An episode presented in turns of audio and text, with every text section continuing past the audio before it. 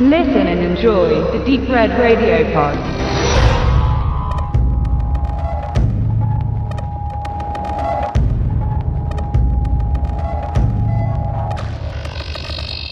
Eine Truppe von Polizisten erhält in der Nacht einen Funkspruch. Sie werden als Unterstützung zu einem Tatort gebeten. Das Dorf, wo sie erwartet werden, liegt weit ab und ist schwer zu finden. Nach einigen Problemen kommen sie an und finden eine alte verlassene Polizeistation vor, in der sich ihnen ein Tollhaus des Grauens darbieten wird. Diese Inhaltsangabe ist sehr zusammengerafft. Tatsächlich ereignen sich bis zum Eintreffen am Einsatzort viele inhaltliche Details, aber sie vorwegzunehmen würde die mysteriöse Stimmung rauben. Leider sind es diese Details und auch Symbole, die immer wieder eingebracht werden, aber unbegreiflicherweise zu keinem Zusammenhang führen sollen.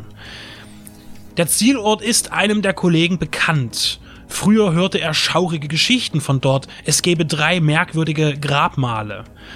Nachdem dieser kurze Dialog endet, wird diese Information nie wieder aufgegriffen. Die Begründung, woher der Ort seine mysteriöse Aura erhält, bleibt unentschlüsselt. Auch im weiteren Verlauf ereignen sich prägnante Szenarien, die ohne Auflösung offen bleiben. Verschärft wird dieser Stil noch durch die Rahmenhandlung neben dem schrecklichen Geschehen in dem alten Haus am Waldrand. Der junge Polizist Adra scheint mentale Fähigkeiten zu besitzen, genau wie sein Vorgesetzter.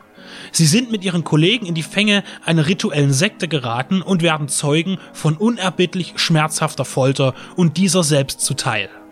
Seine Gabe scheint in Verbindung mit dem düsteren Kult zu stehen, und in Visionen versucht man diese zu beleuchten, verschleiert sie aber eher wieder. Die Zusammensetzung des Films ist nicht leicht verständlich und lässt keine plausible Schlussfolgerung zu. Das kann natürlich der Zweck gewesen sein, aber zufriedenstellend ist das nicht. Das bezieht sich aber nur auf den Inhalt. In zwei anderen Punkten bietet Baskin entgegengesetzt deutliche Ausdrucksformen. Atmosphärisch orientiert er sich am aktuellen amerikanischen Horror. Das Erscheinen des Titels ist austauschbar mit dem Evil Dead Remake oder den Insidious Filmen. Roter großer Text und kreischende Musik. Das kommt einem im speziellen Fall eines türkischen Films weniger wie ein Abklatsch vor, sondern wie eine Sehnsucht oder der Tribut an seine Vorbilder. Diese Anlehnung, dramaturgisch wie optisch, findet sich häufiger und Kenner werden die einzelnen Grundlagen auch zuordnen können. Ganzheitlich wurden die Teilstücke jedoch so verdichtet, dass es nicht negativ ins Gewicht fällt. Der Score ist einschüchternd und erreicht zu den richtigen Momenten den gewünschten Effekt. Die Kamera ist nah dran an den Personen und wagt zeitweise erfolgreich den Ausbruch zum Betrachten der Umwelt. Die Stimmung ist düster und drückend, bis schließlich alles in Brutalität ausufert. Die Türkei ist ein Land, in dem die moderne Kultur irgendwo zwischen gewöhnlich albernen Game-Shows im Fernsehen und einer islamkonservativen Regierung einen Platz zu finden versucht. Nach den Einschränkungen von westlichen Internetportalen und der freien Presse hätte man sicher nicht mit einem solchen Film gerechnet, dessen Entstehung und Verbreitung mit einigen Schwierigkeiten belastet sein dürfte. Die Männer unterhalten sich schamlos über Nutten und Analverkehr, über Sodomie und sie fluchen. Es ist nicht das Bild eines türkischen Durchschnittsbürgers, das die Machtgeber des Landes möglicherweise sehen möchten, aber wohl nicht ganz fern der Realität zu finden ist. Diese Darstellung kann als Rebellion gedeutet werden. Baskin entstand unter der Regie von Chan Evrenol. Es ist sein Langfilmdebüt nach einer Serie von Horror-Kurzfilmen. Baskin basiert dabei auf seinen letzten elfminütigen Shorty. Mit Unterstützung von internationalen Firmen findet Baskin zu einer wettbewerbsfähigen Form.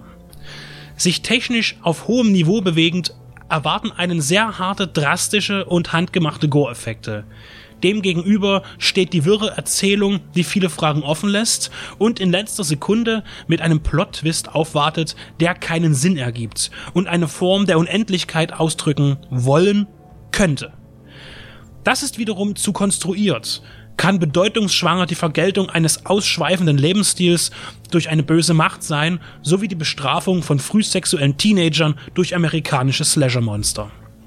Auch wenn alles so inkomplett scheint und sich Baskin am Ende zu sehr an der Folter und den Peinigungen seiner Opfern erfreut, so ist er trotz allem ein Film, der hängen bleibt und wegen seiner gelungenen Stimmung fesselt.